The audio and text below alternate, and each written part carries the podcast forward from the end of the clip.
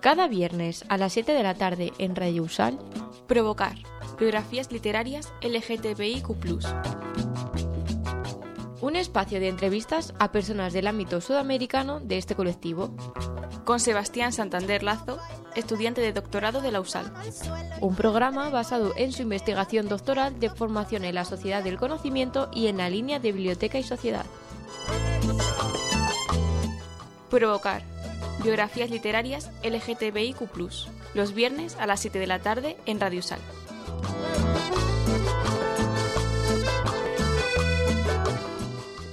les damos la bienvenida a un nuevo capítulo de Provocar, biografías literarias LGBT y Q+. Este podcast, este programa de radio que están escuchando ahora, ¿cierto? Es parte de las labores de divulgación científica del doctorado de formación en sociedad del conocimiento de la Universidad de Salamanca.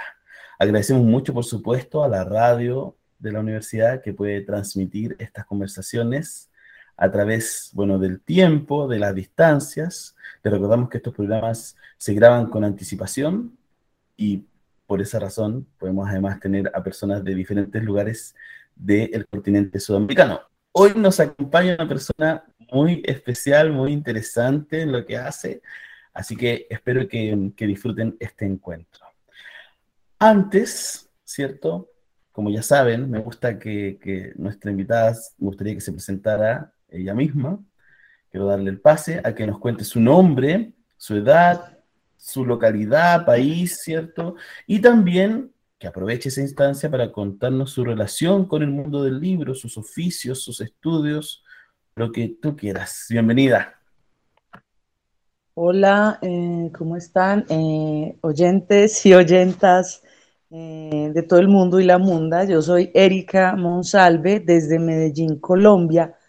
Un gustazo estar aquí con, con Sebastián y con todos ustedes. Eh, yo soy historiadora por formación, pero bibliotecaria de corazón, ya 15 años en bibliotecas.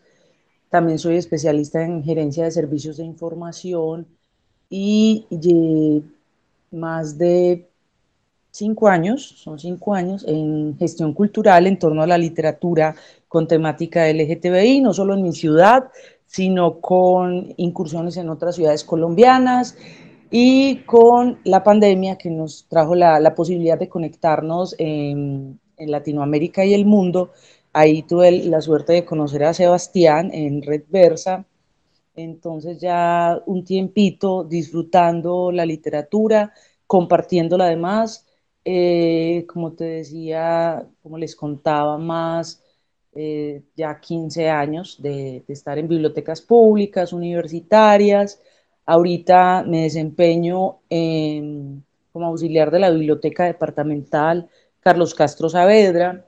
Me gusta decir que ese es mi trabajo de adulta y ya los fines de semana y en todo el tiempo que me queda libre para biblioteca diversa es mi forma de hacer activismo pero desde biblioteca departamental nos especializamos como biblioteca patrimonial eh, de la custodia y del repositorio del patrimonio bibliográfico regional del departamento de Antioquia. Pues, Antioquia, eh, Colombia está dividido en departamentos y Antioquia y Medellín como la segunda ciudad más importante de Colombia. Desde ahí estoy entonces con literatura de antioqueñas y antioqueños y en biblioteca diversa también nos, gusta eh, el, tema central, el foco es también autores y autoras locales, con una dinámica que siempre me ha gustado llamar como una piedrita que crea ondas en el agua, primero muy pequeñas, desde lo más cercano hasta lo más lejano que nos pueda llevar el viaje de la vida.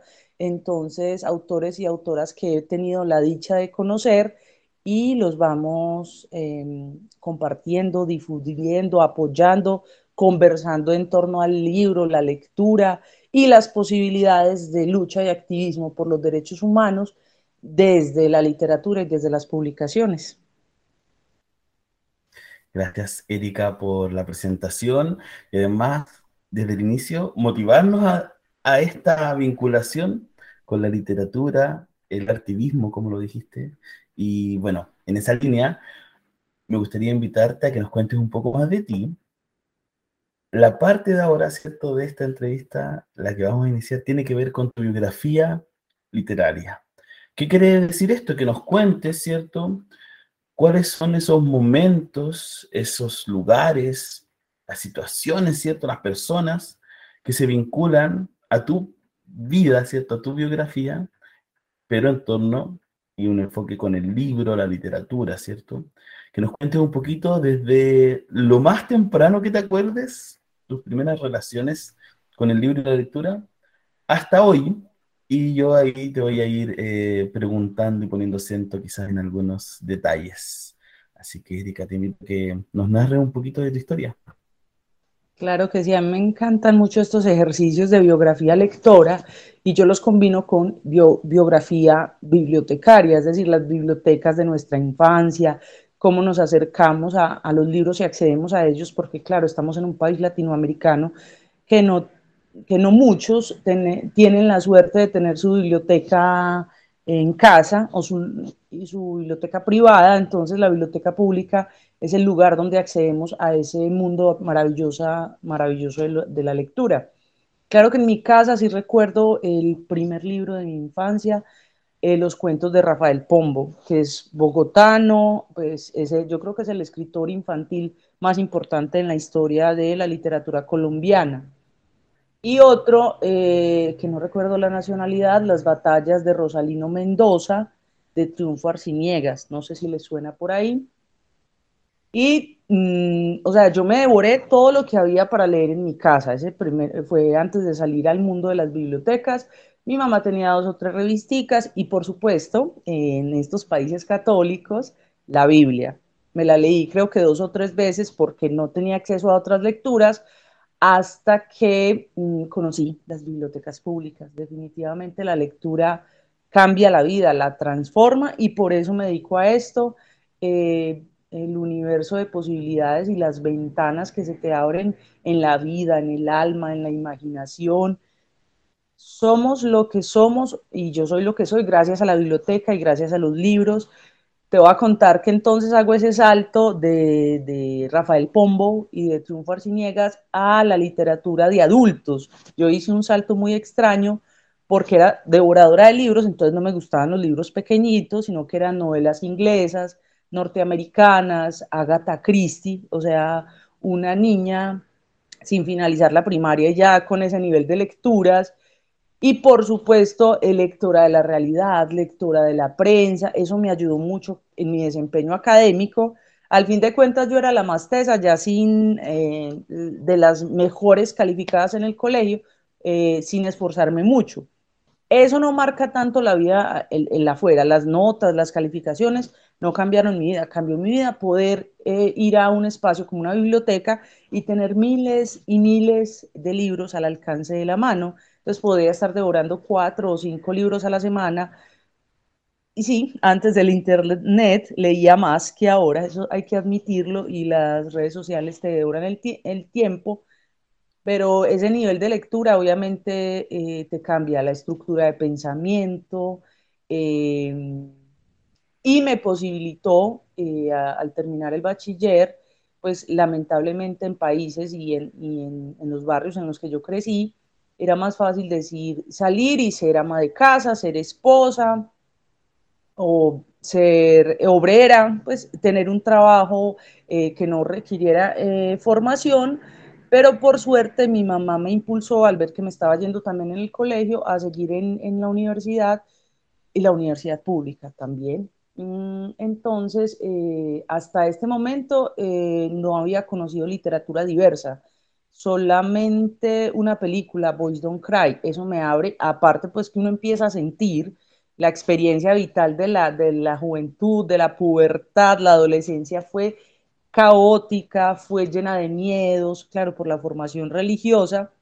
Entonces, ver Boys Don't Cry y darte cuenta que hay otras realidades, otras personas, que la heteronorma no es la norma para todos y todas, que hay otras formas de vivir, de sentir, de amar. Entonces, claro, te gusta la compañerita de colegio, ves Boys Don't Cry, eso despierta eh, inquietudes en ti y entrar a la universidad, eh, pues la, elección de carrera fue lo más aleatorio, empecé economía y con la, la ilusión, claro, por ver las injusticias sociales y económicas, ser ministra de, de, Hacienda o pues ministra de Economía en mi país. Ese sueño fue muy extraño.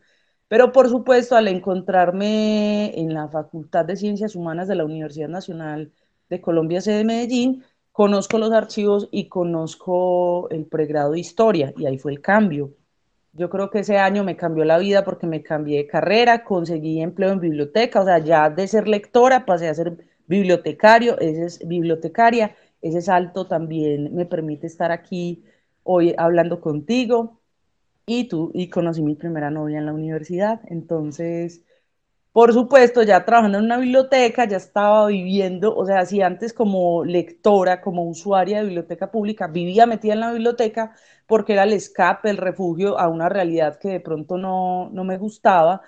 Ahora, eh, cumpliendo horario laboral, eso es una dicha, poder decir que uno trabaja en lo que le gusta, pude conocer mucha más literatura, eh, recuerdo estar eh, entre estantes mirando a escondidas el segundo sexo de Simón de Beauvoir, que tiene el capítulo sobre las lesbianas. No recuerdo la lectura, recuerdo el acto de estar mirándolo a escondidas, con mucha emoción, pero con susto, de que me vieran las personas y que estás leyendo allí, porque claro, el, el ser abierta en tu sexualidad, en mi sexualidad, tiene que ver con ser abierta con mis lecturas. Ya no son lecturas escondidas, lecturas prohibidas, se le quita ese tabú, o sea, yo creo que la, lectura me permitió sanarme y salvarme de, esos miedos, de esos miedos religiosos, te vas a ir al infierno, eh, tú no puedes querer a otra mujer, cómo te va a gustar tu compañerita.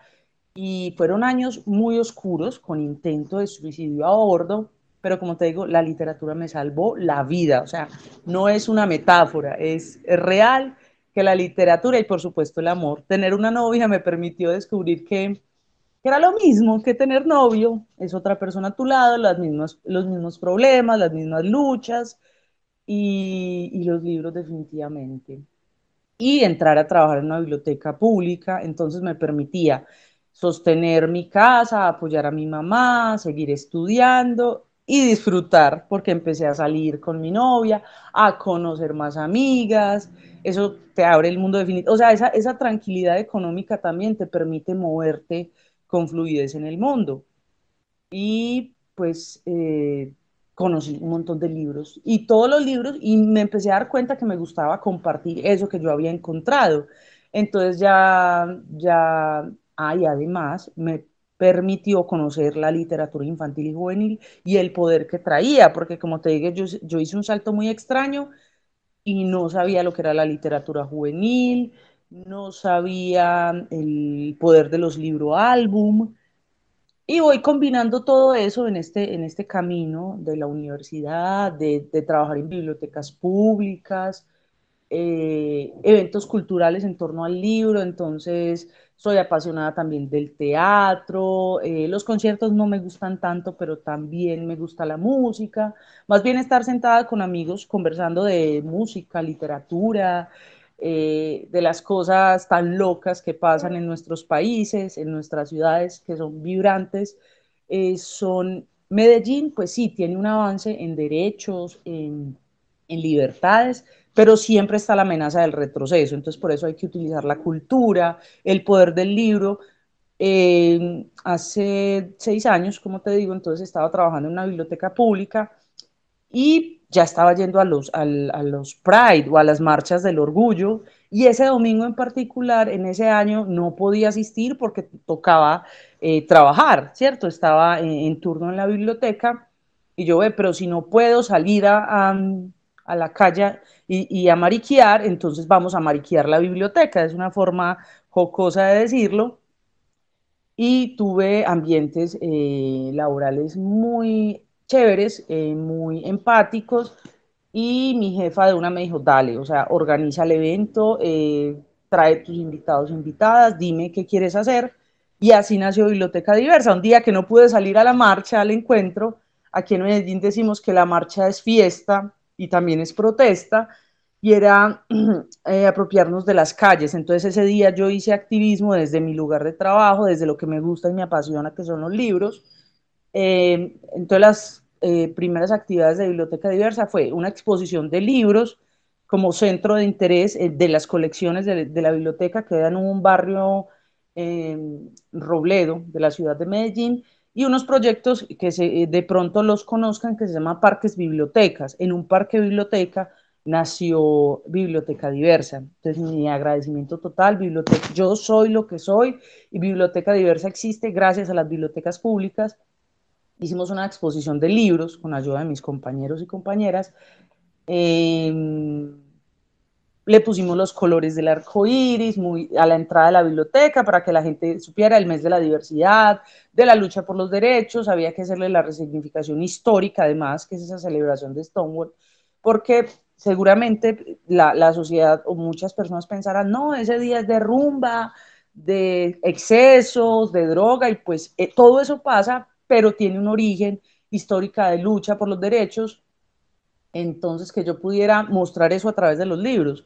Entonces me di cuenta que habían libros de investigación, habían libros de literatura, de poesía, que yo ya iba conociendo casi que por, al azar, o sea, sí tenía como unos referentes, pero no era tan común ahora el top 5 de novela lésbica o cinco historias, y entonces el Internet te permite todo eso, ahora TikTok, los booktubers, en ese momento no estaba eh, tan accesible, entonces era lo que yo podría encontrar escudriñando en los estantes y todo lo que encontraba lo iba enlistando. Y ese día hicimos exposición, eh, llamamos a un escritor que yo conocía a la universidad y él hizo una investigación en, archivo histórico judicial y el libro se llama, es decir, él hizo el, trabajo de, de maestría o de pregrado y se encontró que en los archivos históricos del siglo XVIII, XIX de, de Antioquia había muchos casos de, falsas mujeres, se les llama en esa época, mediados del siglo XIX, lo que conocemos ahora como mujeres trans. Eh, claro, entonces eran los casos de, la, de un periódico sensacionalista de acá de Medellín, y, él veía que la constante era que todos los días había noticias de falsas mujeres, em, de, de, perversión, de la noche de Medellín, que se dividían, había una, la calle Guayaquil o la zona de Guayaquil era la zona de tolerancia, se encuentra todas esas historias y decide plasmarlas en un libro, entonces tengo la fortuna de conocerle e invitarle a la biblioteca para que hablemos de su libro. fue, ese fue el primer año de Biblioteca Diversa, así nació Biblioteca Diversa y, y claro, entonces hay, sí. Disculpa, y en este relato me interesa que nos digas qué año era ese. 2015, estamos en 2015. Eh, yo siempre digo, Biblioteca Diversa nació un domingo que yo no pude ir a la marcha, entonces llevé la marcha a mi biblioteca y contar con, esos cómplices, Walter ahí mismo amablemente, eh, Walter Bustamantes, mi primer libro recomendado, se llama Memorias de Guayaquil. El primer título, porque ya va en la segunda edición, era Homosexuales y Travestis, Memorias de Guayaquil. Ahora lo cambian a homosexuales y falsas mujeres, algo así como para ser más correcto con el término de la época. Lo interesante con Walter es que ya lleva tres publicaciones, debe llevar más, las que tenemos en biblioteca diversa, tengo que actualizarme con Walter. De su trabajo de pregrado eh, nació aniquilar, no, aniquilar la diferencia de la investigación de su investigación de pregrado saca libro, de su investigación de maestría saca libro, y ya este tercer libro ya es más narrativo, porque se inspira en esos artículos de prensa y dice, ¿qué, qué pasó? Porque a la crónica roja le interesa es el crimen, el escándalo, pero y los personajes y, y las vidas que hay detrás de, de ese escándalo, quiénes son, qué hacen, cómo sienten y cómo viven. Y Walter con un amigo periodista lo que hacen es imaginarse hacen una proyección de escritura creativa a, través, a partir de lo que encuentran en la prensa de la época. O sea, hay un hecho real, hay personajes eh, que los dataron los periodistas, pero las crónicas son muy breves. Entonces Walter y, Elkin lo que hacen es proyectarlo en escritura creativa y sale un libro precioso y además porque es un recorrido por esas calles eh, de noche de Medellín y para decirle a la ciudadanía que es que la, diversidad no es un invento del siglo XX o del siglo XXI, hemos estado en la historia desde los griegos, somos, existimos y resistimos. Em, en los rincones, en lo oscuro o en la vida pública, a la luz del sol, en todas partes. Y por eso digo yo que biblioteca diversa no es solo para la población sexualmente diversa o queer, sino para toda la sociedad.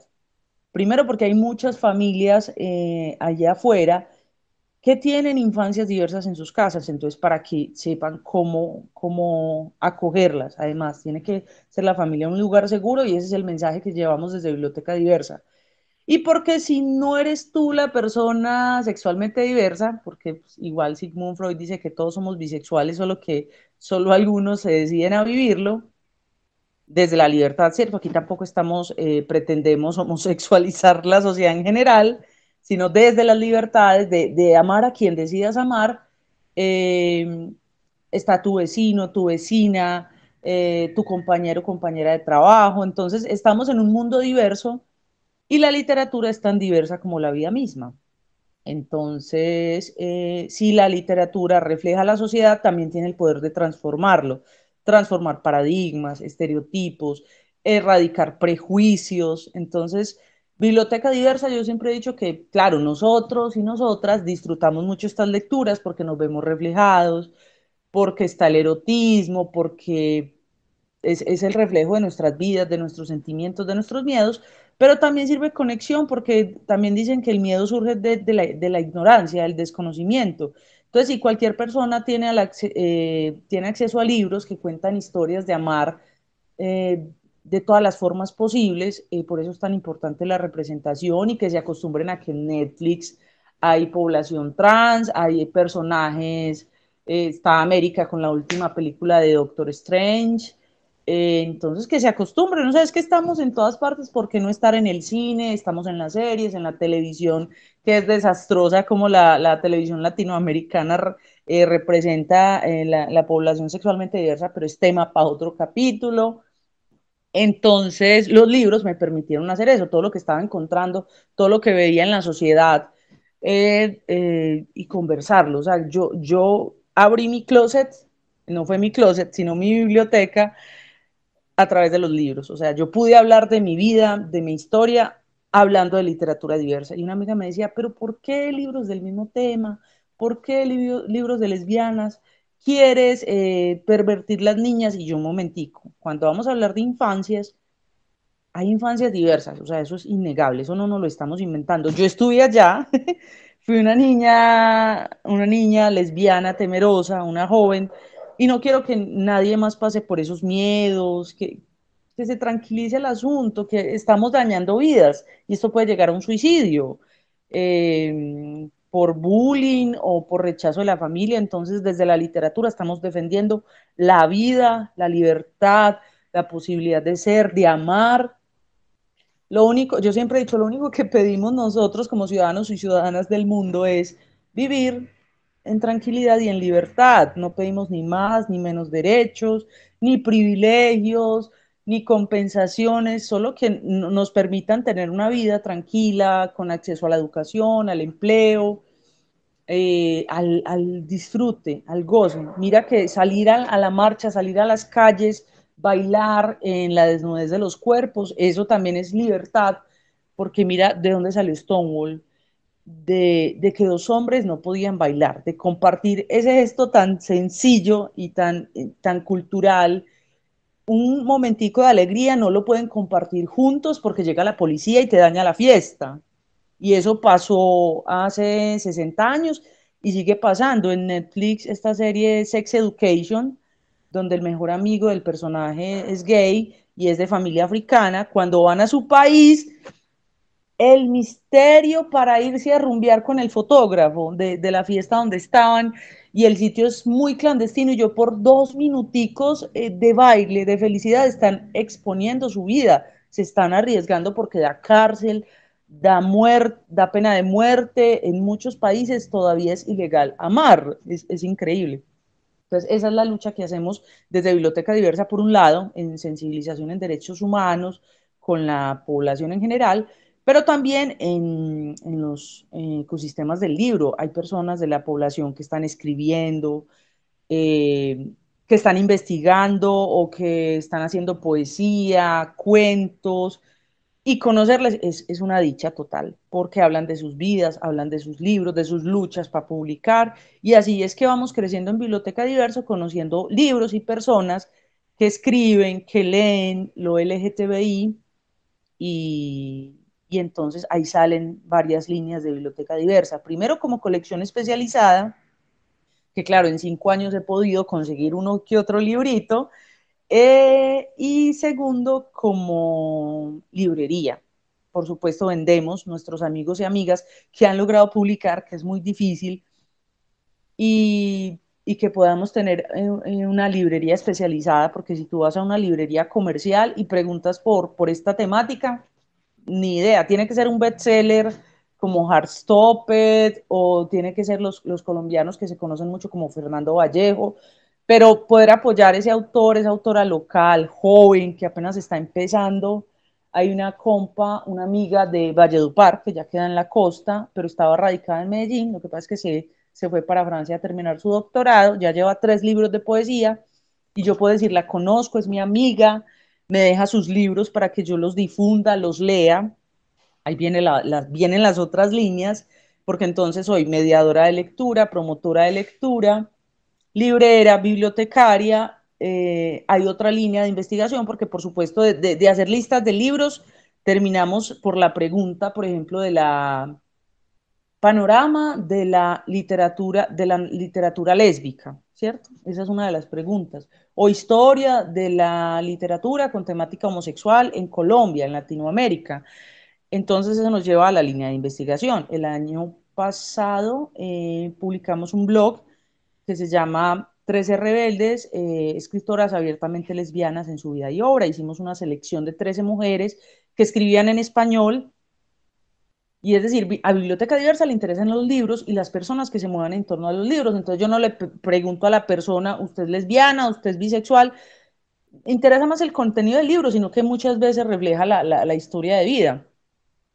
Entonces, eh, estas 13 autoras, hay unas contemporáneas, unas pues amigas que he compartido con ellas presencialmente, otras como una autora de Bogotá que no la conozco en persona, pero a través del Instagram hemos forjado una amistad, otras que ya han fallecido, otras históricas eh, como Cristina Peri Rossi que sigue viva, otras colombianas que emigraron a Estados Unidos y por la temporalidad pues no las conocí, pero ya como Tatiana de la Tierra. Entonces son 13 autoras entre contemporáneas, entre mm, de la historia, entonces por ahí sale la investigación, porque ya había hecho un intento de mapa de la literatura LGTBI latinoamericana, entonces haciendo como el rastreo de los países en México que nos encontramos, en, Centroamérica que nos encontramos, en, Cuba, por ejemplo, eh, antes que anochezca, esta novela que refleja cómo sufrieron los homosexuales en la dictadura. Bajando entonces en Venezuela, eh, hay un, un, amigo, un hombre trans radicado aquí en la ciudad de Bogotá, hace mucho tiempo no hablo con él, me compartió su novela en digital. Y pues mira que eh, haciendo conexiones de Ecuador seguramente lo tengo en el mapa, pero no he leído tanto, pues Colombia por supuesto, recorriendo pues sus países y, la lucha por lo contemporáneo, por estos autores y autoras jóvenes, eh, nuevos, que apenas están incursionando en las publicaciones, porque todos conocen a Fernando Vallejo, como te digo. Rastrear las escritoras eh, lésbicas en la historia es un poco más difícil, pues tenemos a, Gabriela Mistral en Chile con sus cartas mistralinas, pero en Colombia mm, están estas, o sea, en, en 13 rebeldes hay algunas colombianas, de Bogotá, de Medellín, de Valledupar, Tatiana de la Tierra que sí emigró a Estados Unidos. Bueno, ese fue el ejercicio de conocernos, reconocernos y, compartir libros, lectores, autores, autoras. Esa es la línea de investigación. Eh, entonces está el mapa de la literatura LGTBI, que yo siempre lo he soñado como algo interactivo. Por ahora solo es una lista que relaciona países y títulos. Eh, está el panorama de la narrativa eh, lésbica en, en, el mundo, desde la primera novela que se puede rastrear eh, con otras que empecé a conocer desde mi ejercicio bibliotecario, editoriales españolas que empezaron a llegar eh, a estas bibliotecas donde yo trabajaba, entonces hacer ese recorrido de mis lecturas y conocer más, por supuesto. Y ya llevamos tres líneas, la biblioteca especializada, la librería, la investigación y lo que más me gusta, que son los eventos culturales, que empezó como, como selección de lecturas, lectura en voz alta, eh, lo combinábamos con una experiencia teatral, algo sensorial, hemos estado explorando, ¿cierto? Y hasta shot de letras hemos hecho. Entonces, eh, eh, te vendíamos un shot de ron con un fragmento de literatura de misterio, un shot de tequila con un fragmento de literatura erótica, obviamente muy homoerótica y lesboerótica, y shot de eh, vodka con literatura o crónica urbana, que me gusta mucho el género de crónica. Y en ese camino de, de, cómo potenciar la lectura y cómo llevar la lectura, si podemos hacer un picnic, un banquete literario, si podemos hacer intervenciones literarias, llegó el drag king a mi vida. Hemos estado incursionando en el arte. las drag queens son más conocidas que son los, hombres o las personas que caracterizan y exageran lo femenino a través del maquillaje, eh, exagerado muchas veces, el vestuario, los ademanes, los performances musicales. Entonces nosotros lo adaptamos. Vi una drag queen en Estados Unidos haciendo la hora del cuento. Y yo esa es, o sea, si a la gente le gusta escuchar a Erika leyendo, ¿cómo será un personaje drag? Y por supuesto, eh, investigamos más y nos encontramos que también había drag king. La historia del drag king es distinta a la historia del drag queen. También podemos hacer un capítulo sobre arte drag e invitamos a otras personas. Em, y encontrarme con eso me posibilitó además llevar ese ejercicio de, lectura a mi cuerpo. Ya mi cuerpo es el móvil para llevar eh, esos contenidos y lo potencia maravillosamente. Mi personaje se llama Chubasco de Mercurio, Mercurio, Chubasco de Mercurio, y junto con mi esposa somos el primer matrimonio drag king de Colombia, no sé si del mundo, eh, pero de Colombia sí, y una de las primeras colectivas también eh, de la ciudad de Medellín, somos Drama King Medellín. Obviamente nuestro fuerte es el performance, el drag literario o lecturas dragmáticas, que funciona muy bien, ha gustado mucho, hemos estado en teatros, en bibliotecas, en, la calle, donde nos invites, hacemos drag. Em, entonces eso ha sido paralelo a Biblioteca Diversa y viene a complementar, más o menos hace tres años estamos haciendo drag, experimentando y mm, para llevar esas lecturas a través y además la sensibilización del arte drag, de la libertad de los cuerpos, de compartir con amigas, del disfrute, del disfrute siempre.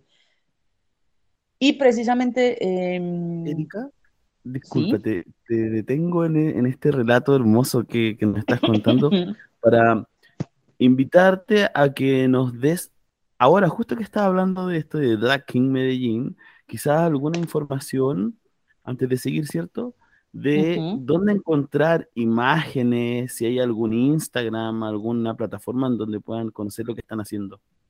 Sí, primero pues recomendarles una página que se llama Drag King History, esa sí es en inglés y viene con, toda la historia desde China, pasando por Europa, y nuestras redes sociales, que son Drama King, drama porque los hombres son los reyes del drama, por eso nos llamamos drama. Drama King Medellín en Instagram y Drag King Medellín en Facebook. También te lo puedo pasar por escrito para que quede como en el, en el copy del podcast. Y Biblioteca Diversa lo mismo, estamos en Instagram y en Facebook. Cuando me preguntan dónde está Biblioteca Diversa, yo digo, está en mi cabeza, es un proyecto itinerante y está en redes sociales. Pero nos gusta más lo presencial. En la pandemia lo vivimos y ahí vamos. Entonces, lo que te decía del drag literario es que, claro, hacemos intentos de performance musicales. Ahorita estamos en Seguramente cuando salga el podcast ya hemos eh, lanzado el, segundo perfo musical. El año pasado fue una denuncia a, los pedófilos de la iglesia. Y este año lo queremos hacer eh, contra la guerra, contra las ejecuciones extrajudiciales, contra el reclutamiento forzado, que pasa en Colombia, pasa en todos los países de Latinoamérica y está pasando en Ucrania, ha pasado en Irak, pues es, una problemática. Y cuando nos dicen, no, que es que las, las mujeres, las feministas, las lesbianas, eh, hay, problemas más graves que los que ustedes están teniendo, a los hombres se los llevan a la guerra y los matan, yo, pero no se dan cuenta que cuando ese hombre se va eh, en reclutamiento forzado, deja una familia, deja una mamá, deja sus hermanas, su esposa, sus hijas, o sea, todo se afecta y si falta un esposo, les toca a las mujeres asumir la doble responsabilidad o también dejan sus novios, pues, o sea, toda la sociedad se afecta cuando perdemos estos jóvenes. No sé si, si estás al tanto de los 6.402 casos, son conocidas como falsos positivos porque engañaban a jóvenes.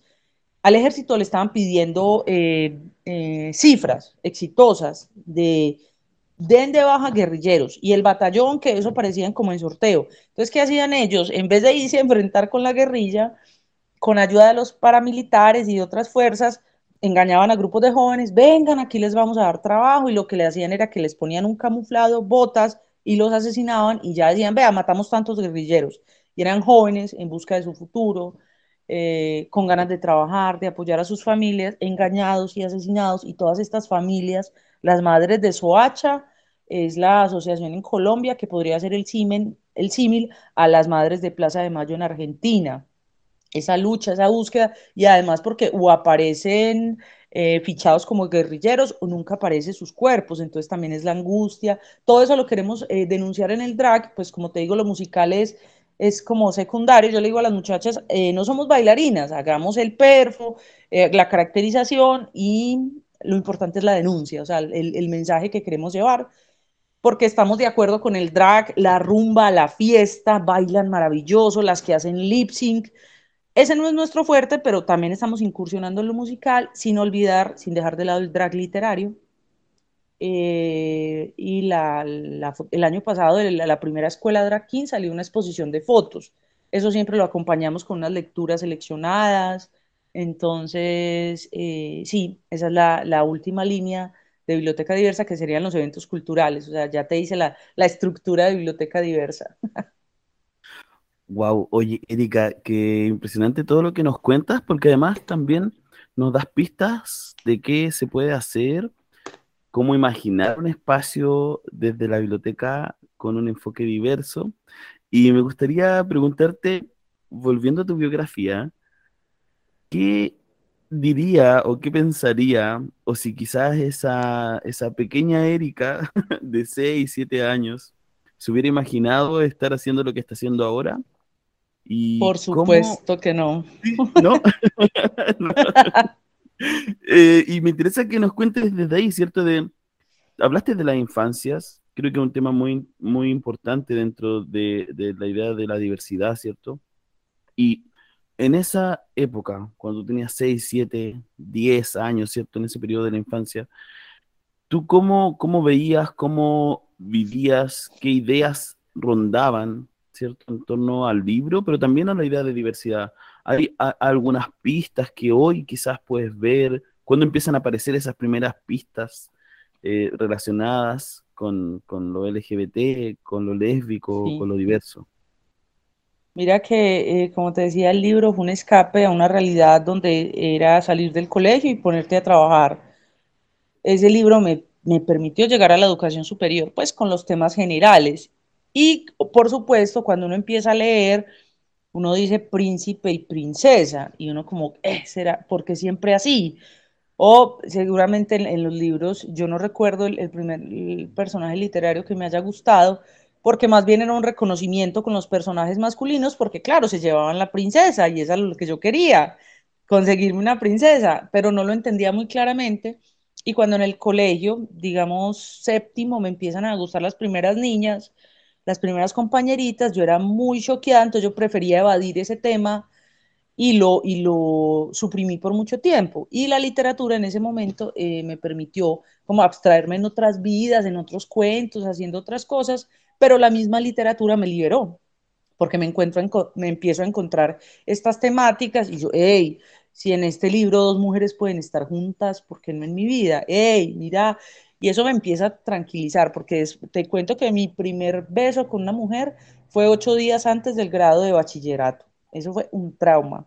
Era una amiga, eh, leyó mis, mis diarios, tenía muchos diarios, lamentablemente por todo este trauma los quemé, esos textos ya no existen, pero mi amiga, muy indiscreta, los leyó y me empezó a molestar, pero, pero para que yo cayera. Ella, ella no era lesbiana o también quería experimentar, no sé, pero me da ese beso, te lo juro que me parte el mundo, eh, Big Bang en, en mi cabeza y en mi alma, eso fue un choque, pero llega el trauma, en los grados no nos hablamos, son dos años de peleando en mi cabeza todo el tiempo, mientras que seguía leyendo literatura de todo tipo, o sea, eh, el ejercicio eh, de, de, lectura en ese momento no estaba relacionado, pero cuando empiezo a encontrar esos libros, eso fue sanador. Eso y tener mi primer novia, como te digo. Eh, claro, porque en casa, te digo, la formación religiosa, mi mamá todavía no acepta el tema. Una vez tuvimos un proyecto de literatura infantil y me decía, Erika, haga lo que quiera, pero no se meta con los niños. Y yo precisamente hay que meternos con los niños para salvarlos, porque yo estuve ahí y alguien quiere pensar en las infancias lésbicas, como dicen en Los Simpson, porque esos niños y niñas están sufriendo y si tú les sigues metiendo en la cabeza que es un delito, es un pecado, es una aberración, eh, eso puede conducir eh, primero pues a intolerancia, a, acoso escolar, pero también a, suicidios o a enfermedades mentales, a depresión, todo eso está relacionado. Y me empiezo a encontrar estas historias y empiezo a oír, pues, la, y me empezó a tranquilizar el, la tortura, porque con respeto de todas las creencias religiosas, la religión católica casi me mata, casi me mata, casi me quita la posibilidad de amar. Obviamente intenté tener novios, pero no, todo un desastre. Es, es en la literatura encuentro la libertad, encuentro la posibilidad de ser, y eso es lo que quiero compartir siempre. Entonces, no, mi infancia, mi bachillerato fue muy complejo porque es una familia conservadora, no conocía referentes de mujeres lesbianas hasta que las encontré en los libros, en las películas, pero en mi entorno, creo que si en el colegio había una pareja eh, de mujeres era mucho, y los chismes todo el tiempo, los, los rumores, eh, sí, imagínate, no, no tenía referentes lo poquito que hablaban de los gays era despectivamente, un motivo de burla, entonces era escondida todo el tiempo. Y mi compañera que descubre mis diarios, eso fue, claro, me, me descubrieron, o sea, descubrieron mi gran secreto y después de ese beso, pues ya que nos distanciamos, pero me abrió el mundo de todas maneras. Después de sentir, ya no quieres dejar de hacerlo. Entonces, eh, como te digo, la libertad del ser, del cuerpo y, de la vida, de poder construir en pareja, Hoy poder decir que estoy casada con, con, con, la mujer que acompaña mi vida, que es mi socia de proyectos, está conmigo en Biblioteca Diversa desde que la conocí, construimos juntas Drama King Medellín, ella le puso el nombre, es la artista del maquillaje, yo digo que Chubasco es un inútil, tal cual, eh, llevando su personaje, y él solo tiene que ser guapo y leer bonito, pero eh, Drama King está por Poison, el, el personaje ya se llama Poison de Mercurio, el mío chubasco de mercurio. Entonces, poder construir con ella, apostarle a nuestros sueños. De ahí han salido otros proyectos. Ahora tiene un ropero que se llama Fuera del Closet, moda ecosustentable. Y también tiene las tortas de la torta, su, su proyecto gastronómico. Que ella sí aprovechó oh. la pandemia y aprendió a hornear. Oye, qué impresionante, Erika, todo lo que nos cuentas. Gracias además por compartir algunos detalles de tu biografía que seguro podrán ser un aporte para otras personas que estén escuchando esto. Erika, uh -huh. ahora quiero invitarte a la segunda parte de esta entrevista que se relaciona con algunas preguntas más vinculadas a la investigación, ¿cierto? De la que es parte de este podcast y que va y pretende cerciorarnos de algunos datos, alguna información que tú ya dijiste en varias ocasiones, pero que me interesa que quizás que de manera más explícita eh, y más concreta, ¿cierto? Entonces, la primera pregunta que te quiero hacer es, ¿cómo han influido tus lecturas en tu desarrollo personal y esas formas que ha tomado ese aporte? Si pudieras contarnos de manera mucho más concreta. Ya nos dijiste un par de cosas, pero me interesa quizás que, que a lo mejor puntualices en algunos detalles. Bueno, como te decía, la lectura en general te cambia la forma de ver el mundo y, y salir al mundo. Además, porque mejora tu rendimiento académico leer, o sea, la, la, la, el ejercicio, la pasión por la lectura, te cambia estructuras mentales, formas de pensar, yo creo que te hace más ágil conectando cosas, te ayuda con la escritura, con la redacción, con la gramática, pues son habilidades comunicativas, eh, la expresión oral también, el, el, vocabulario, todo eso, todo eso aporta no solo a la vida académica, sino a la vida en sociedad, a la vida laboral, y me saca de esta realidad que yo te decía, donde el único futuro era búsquese un trabajo, ingreso mínimo, la subsistencia.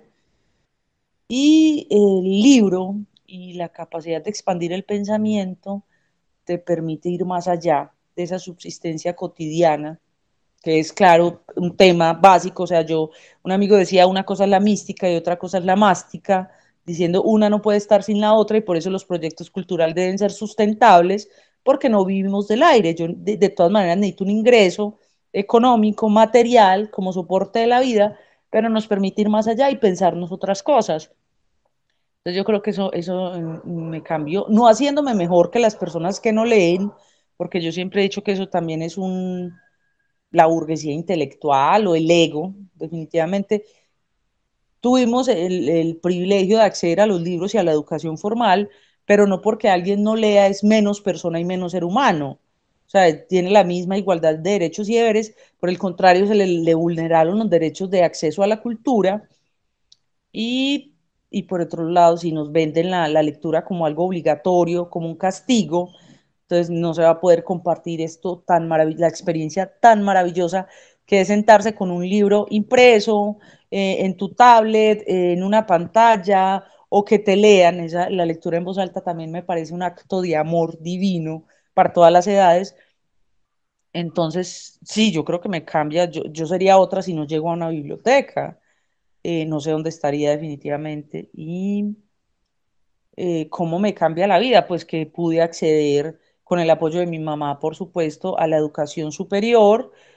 Y como te digo, me facilitó la vida porque si leer era mi pasión y en el cuando me paso para historia, eso es lea y escriba, lea y escriba y todo fluía muy bien.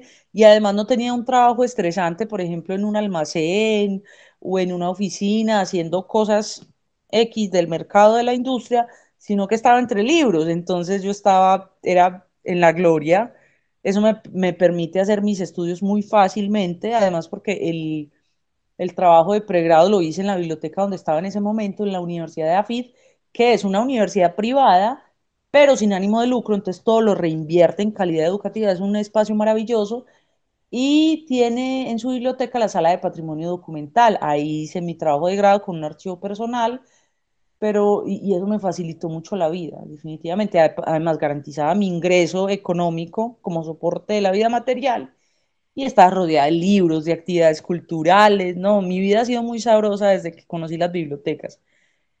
Y cuando me dicen, pero ¿cuál es el encanto de las bibliotecas públicas? Los políticos los ven como un gasto, como una perdedera de plata y es una inversión social.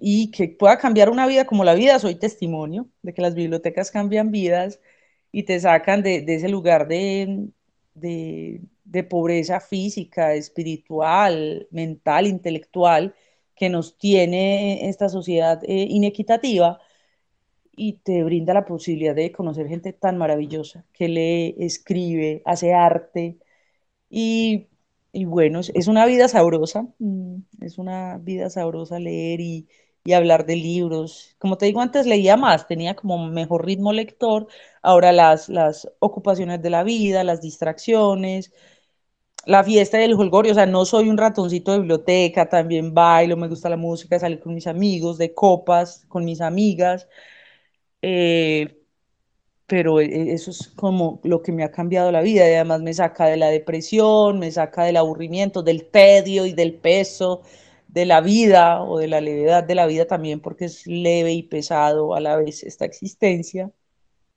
Pero no, súper agradecida. Esta vida es la, la que quiero para mí y la que quiero compartir. Wow, gracias Erika por todo lo que nos dice, además por este cierre hermoso de, de, de esta um, locución que nos compartías recién y también esta idea de, de, que la vida puede ser sabrosa eh, con la lectura, el mundo del libro. Ahora te quiero preguntar si tú sientes que en las lecturas, las situaciones, las personas del mundo del libro que has encontrado, ¿cierto? te han permitido descubrir algunos imaginarios desconocidos. Algo nos diste pistas quizás en esta conversación, pero me gustaría eh, quizás que nos pusiéramos en ese lugar, ¿cierto? En cómo quizás la lectura, las situaciones y personas del mundo del libro, ¿cierto? Pueden eh, ser referencias a nuevos imaginarios. Cuéntanos un poquito. Claro que sí, es trabajar en la cultura y y sobre todo en, torno a la literatura. Primero somos quijotescos, o sea, somos valientes, somos tercos, no estamos aquí por la plata definitiva, no nos gusta la plata yo creo, porque eh, trabajando con literatura pocos se hacen millonarios, sino por el disfrute y el goce y he encontrado personas talentosísimas, o sea, es que me sorprende personas interesantes, mujeres valientes que se atreven a, a escribir, es que además Creo que hay un libro, Un amor que se atrevió a decir su nombre, de México, y es eso, o sea, los libros son ese testimonio de esas luchas, de esas vidas. Entonces, ¿qué pensamientos o qué paradigmas me han cambiado? Que sí es posible, que sí es posible, aunque todavía sigue siendo difícil, eh, vivir sabroso y esa es nuestra lucha y conectar, definitivamente conectar libros y personas es la filosofía de biblioteca diversa y porque siempre he dicho que la biblioteca no es un lugar con sus muros, sus estantes y sus libros llenos de polvo, sino lo que hacemos con los libros. Es un diálogo, es una conversación viva, autores y autoras eh, vivos o que ya han fallecido y darlo a conocer. Es, eso, yo creo que soy una eh, relacionista pública de, de, de, ideas y pensamientos y de autores y de autoras. Y porque si encuentro cosas chéveres me gusta compartirlas, pero es, maravillosa la, la, gente que se puede conocer en este ecosistema del libro.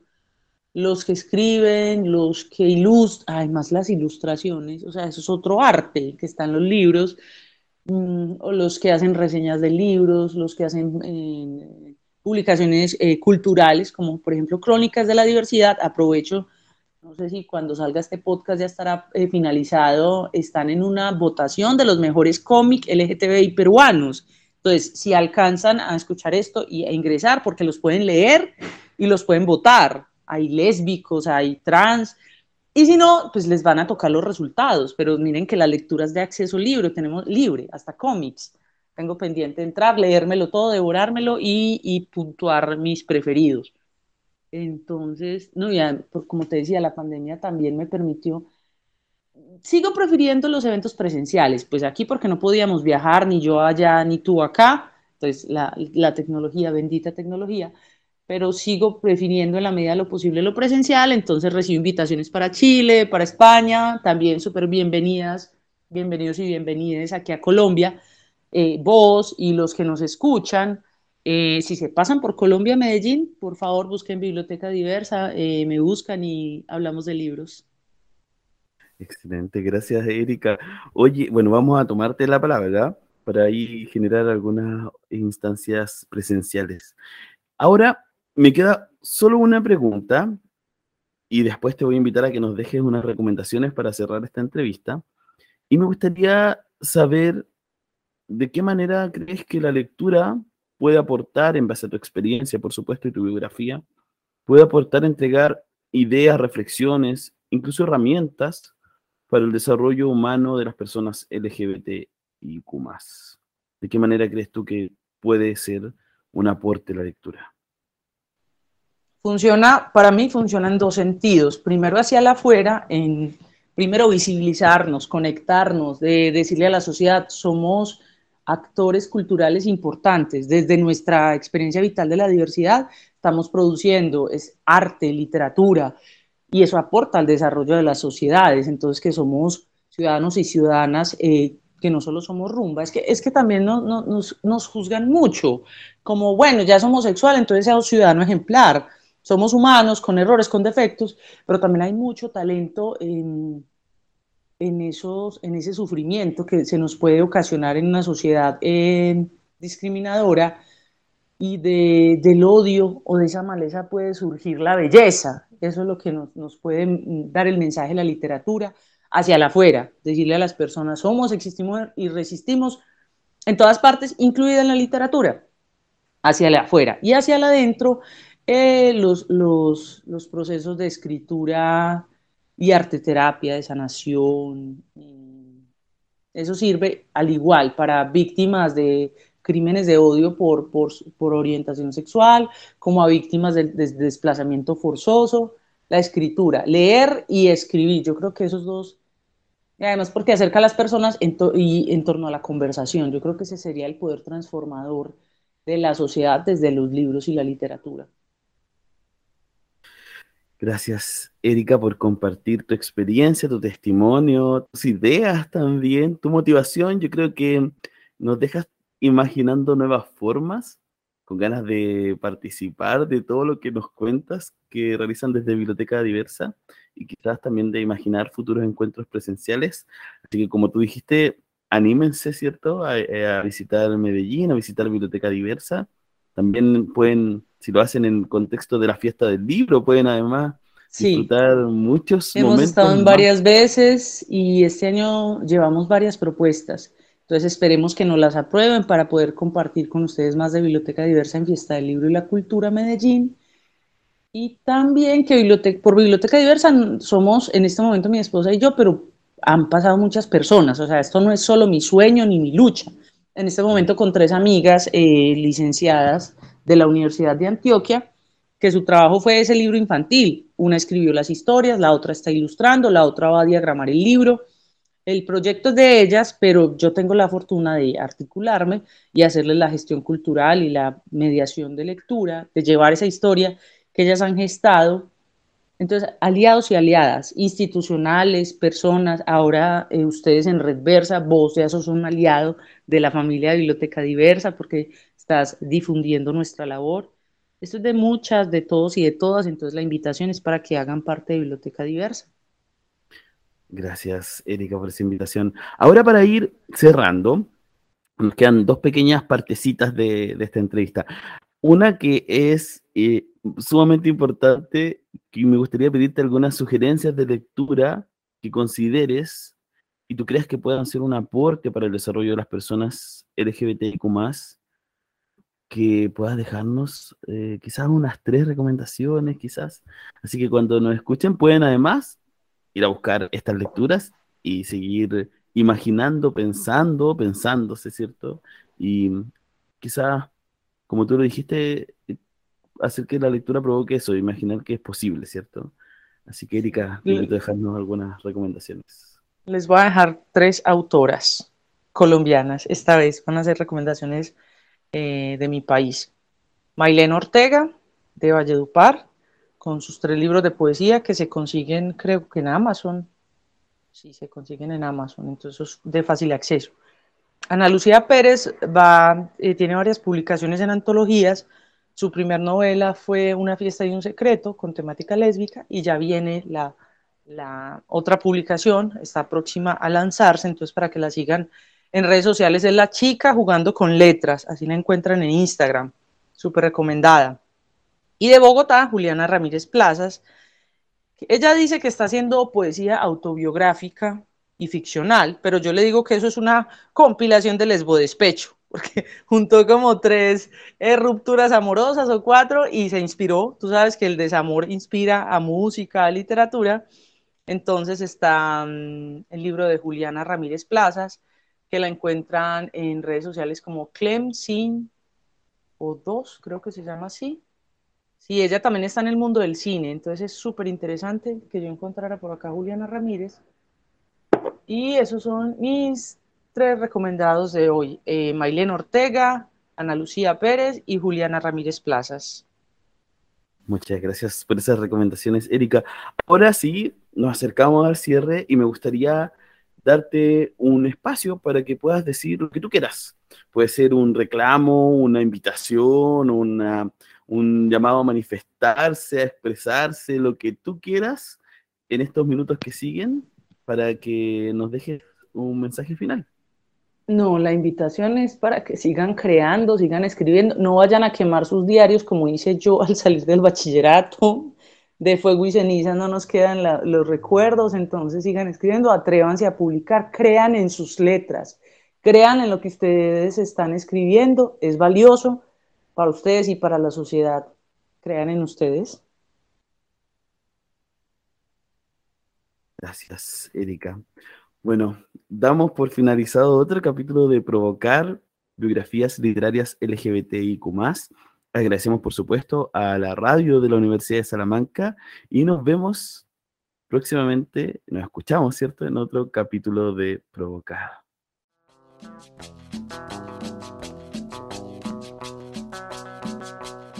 Cada viernes a las 7 de la tarde en Radio Usal, Provocar. Biografías literarias LGTBIQ.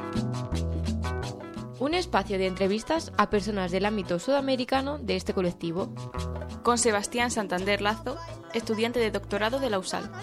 Un programa basado en su investigación doctoral de formación en la sociedad del conocimiento y en la línea de biblioteca y sociedad. Provocar Biografías literarias LGTBIQ. Los viernes a las 7 de la tarde en Radio Sal.